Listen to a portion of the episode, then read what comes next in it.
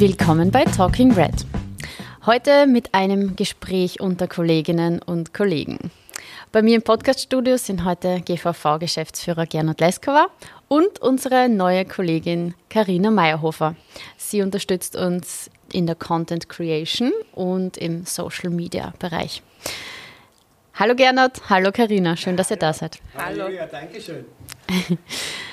Ja, wir sprechen über Klimaschutzprojekte in steirischen Gemeinden und da ist der Gernot unser Experte und er wird uns jetzt gleich mal erklären, was ist eigentlich der GVV und was hat er mit Nachhaltigkeit und Klimaschutz zu tun. Danke Julia mal für die Einladung zu dem Podcast. Die Experten und Expertinnen, das sind unsere knapp 1600 Gemeindemandatare und Gemeindemandatarinnen in der Steiermark. Wir sind voriges Jahr drauf gekommen, dass wir da wirkliche Experten und Expertinnen haben, wenn es um Klimaschutz geht. Vor der Landeskonferenz haben wir den Aufruf gestartet. Die Gemeindeverantwortlichen mögen uns ihre besten Klima- und Umweltschutzprojekte schicken und es ist eine ungeheure Zahl an Klima- und Umweltschutzprojekten aus den Gemeinden bei uns angelangt. Unsere Aufgabe als GVV ist es, die erste Anlaufstelle für diese 1600 Gemeindemandatarinnen der SPÖ in der Steiermark zu sein ein Netzwerk zu bilden und die besten Ideen einfach auszutauschen und für alle zugänglich zu machen. Und genau das haben wir im Klima- und Umweltschutz gemacht. Und diese Projekte sind in der Broschüre Erdacht, gemacht, entfacht zusammengefasst. Die verlinken wir auch in der Podcast-Beschreibung. Und jetzt sprechen wir ein bisschen darüber, welche Projekte da drinnen abgebildet werden. Und jede Gemeinderätin, jeder Gemeinderat oder auch jede Bürgerin und jeder Bürger äh, kann sich inspirieren lassen und vielleicht im Anschluss auch gerne selbst ein Klimaschutzprojekt starten. Vielleicht beginnen wir gleich mit der Karina. Du bist ja aus Bruck und auch Bruck hat einige interessante Projekte schon gestartet. Erzähl mal, welche kennst du? Sehr bekannt ist vermutlich in Bruck das Naturschutzzentrum Weitental.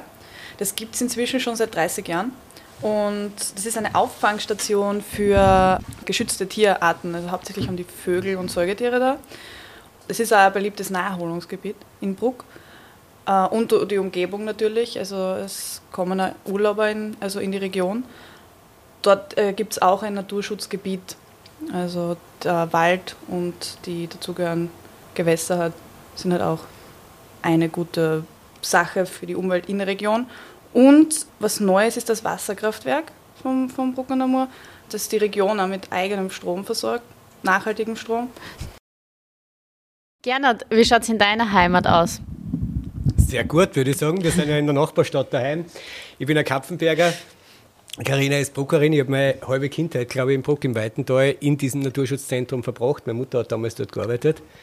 Äh, und ich glaube, dass alle Städte, jetzt nicht nur Bruck und Kapfenberg, irrsinnig viel in dem Bereich tun. Wir sind zum Beispiel gerade dabei, es hat ein, Projekt gegeben, gerade an unserer Stadtgrenze zwischen Bruck und Kapfenberg, wo ein privater Investor ähm, eine Ablagerungsstation für Bauschutt machen wollte. Wir haben das äh, Gebiet gekauft und machen gemeinsam mit der Universität für Bodenkultur dort gerade ein Forschungszentrum, wo wir versuchen, jene Pflanzenarten, die wir brauchen werden in nächster Zeit durch den Klimawandel, die Daumen bei uns auch möglich sind, äh, zu gedeihen und zu wachsen, dort zu erforschen, um damit wieder Grundlage zu bieten für andere Gemeinden auch.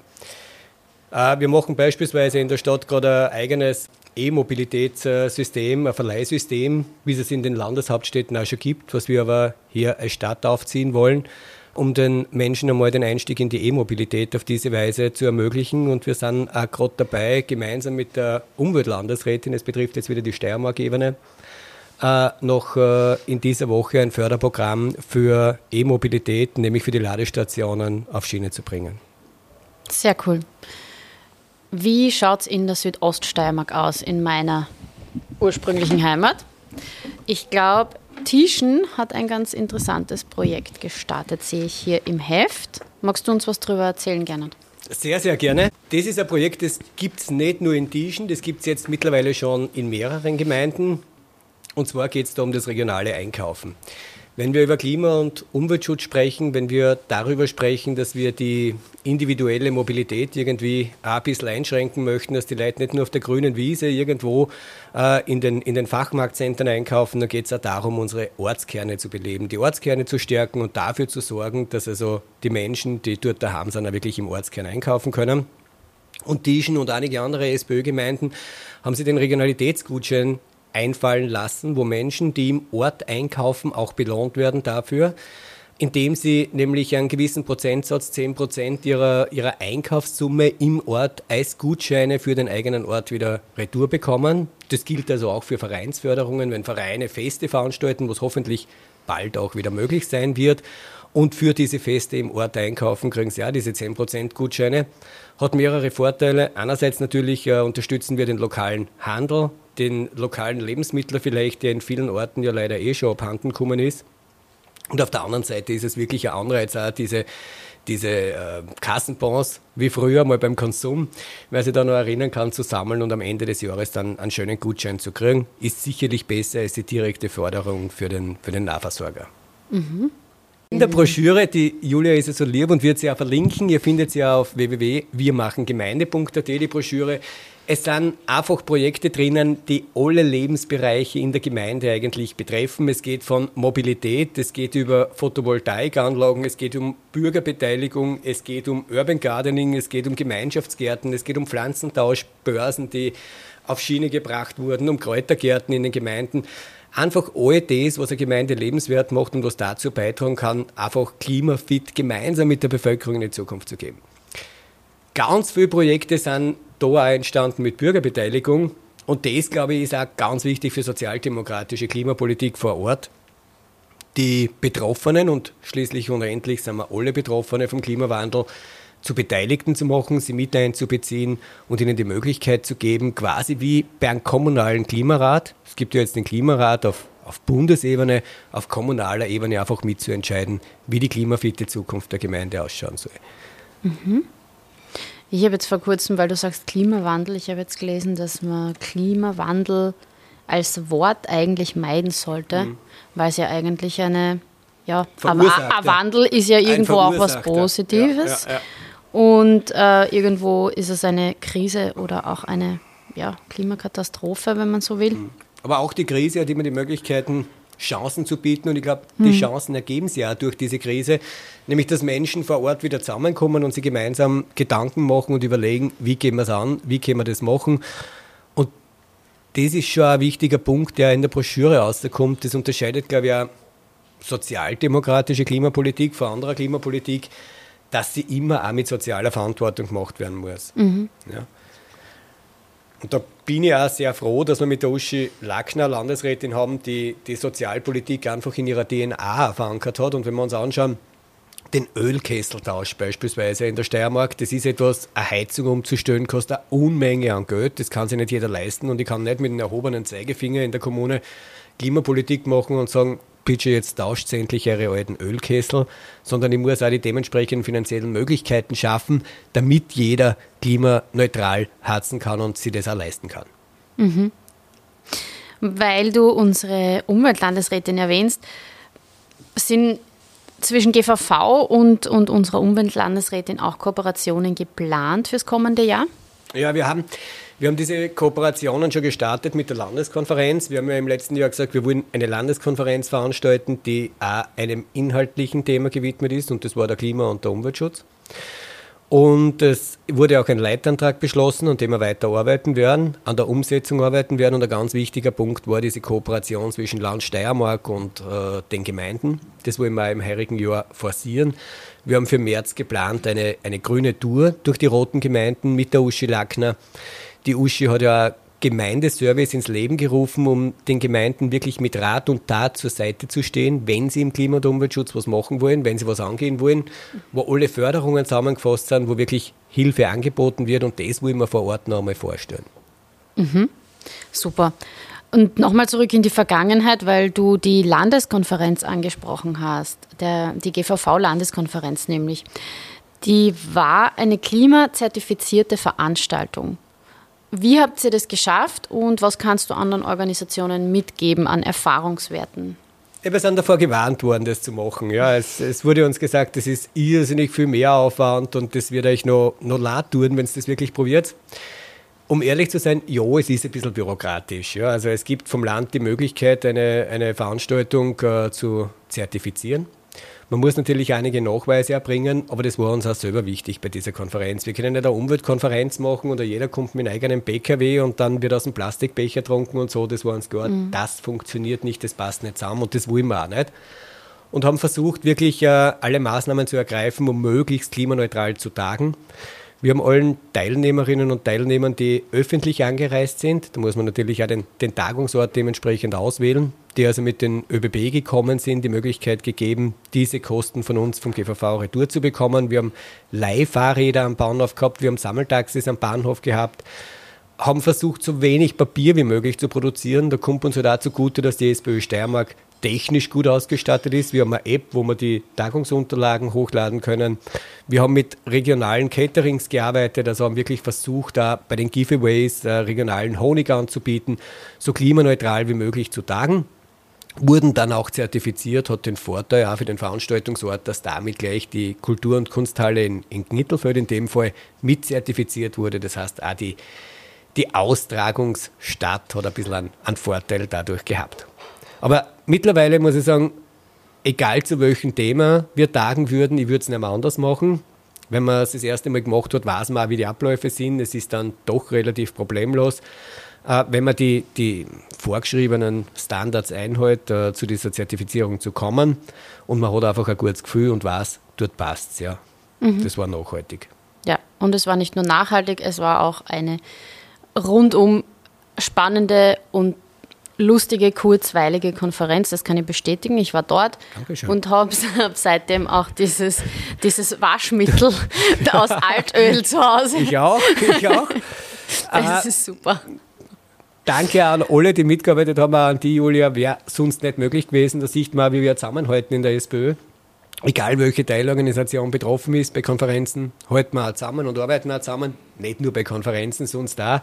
Und wir haben schon probiert, dort da den, den regionalen Produzenten, die einfach innovative Ideen haben, auch die Möglichkeit zu geben, das auszustellen und zu sagen, was in der Steiermark an Potenzial da ist, um eine umweltgerechte Zukunft uh, möglich zu machen für alle Steirerinnen und Steirer. Mhm, ja. Das Waschmittel genau. ist sehr gut. Ja, und die Bienen waren auch vor Ort. Bienen waren vor Ort, Honig. der Stadthonig war vor Ort, Knittelfeld hat einen eigenen Stadthonig beispielsweise. Also es gibt so viele Möglichkeiten und man muss das Zeug nicht irgendwo herbestellen, man muss nicht immer ja Plastikklumpert herschenken. Es geht auch mit einfachen Mitteln. Mhm. Und nicht alles bei Amazon bestellen. Gar nichts. Genau. Ja, und ähm, wenn sich die Zuhörerinnen und Zuhörer jetzt äh, denken, ich will auch das ein oder andere Klimaschutzprojekt bei mir in der Gemeinde starten, wo können sie Unterstützung bekommen von dir bzw. vom GVV?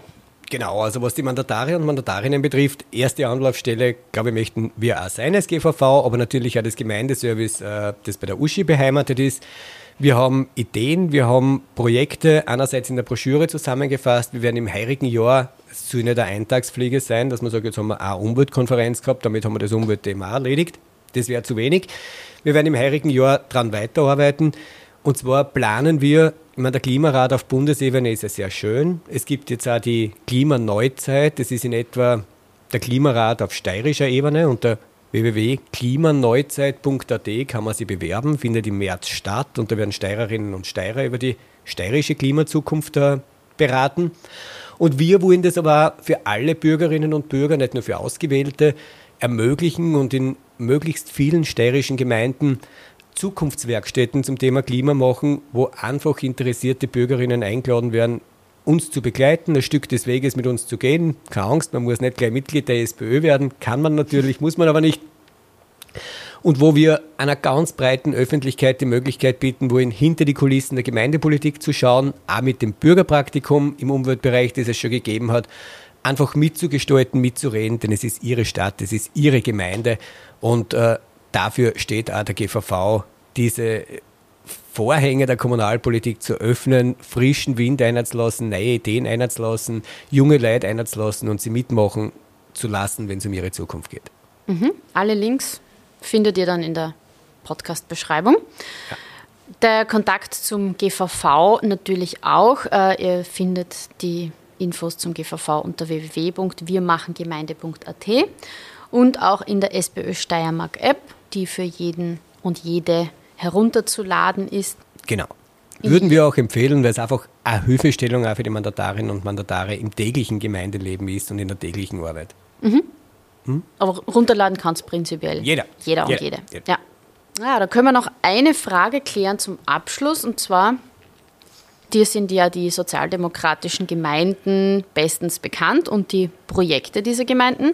Was unterscheidet jetzt die sozialdemokratische Klima- und Umweltpolitik von der Politik anderer Parteien in den Städten und Gemeinden? Genau, ich habe es eh schon vorher kurz angesprochen. Ich glaube, das Wichtigste, was uns unterscheidet, ist die soziale Verantwortung. Wir machen keine Klima- und keine Umweltpolitik vor Ort mit dem erhobenen Zeigefinger und sagen dem Bürger und der Bürgerin, was zu tun ist und was zu unterlassen ist, sondern wir haben die soziale Verantwortung. Wir wissen, mit welchen täglichen Nöten die Menschen auch betroffen sind und beschäftigt sind, gerade in Zeiten einer galoppierenden Inflation mit vielen Preistreibern, wo wir schauen müssen, dass Klimaschutz und ähm, einfaches tägliche Auskommen mit dem Einkommen auch Hand in Hand gehen können. Also die soziale Verantwortung unterscheidet uns elementar von konservativer Klimapolitik. Und der zweite Punkt ist, wir wollen keine Klimapolitik im Büro machen, im stillen Kämmerlein, sondern wir wollen Klimapolitik mit den Steirerinnen und den Steirern und mit den Menschen in den Gemeinden machen. Gemeinsam.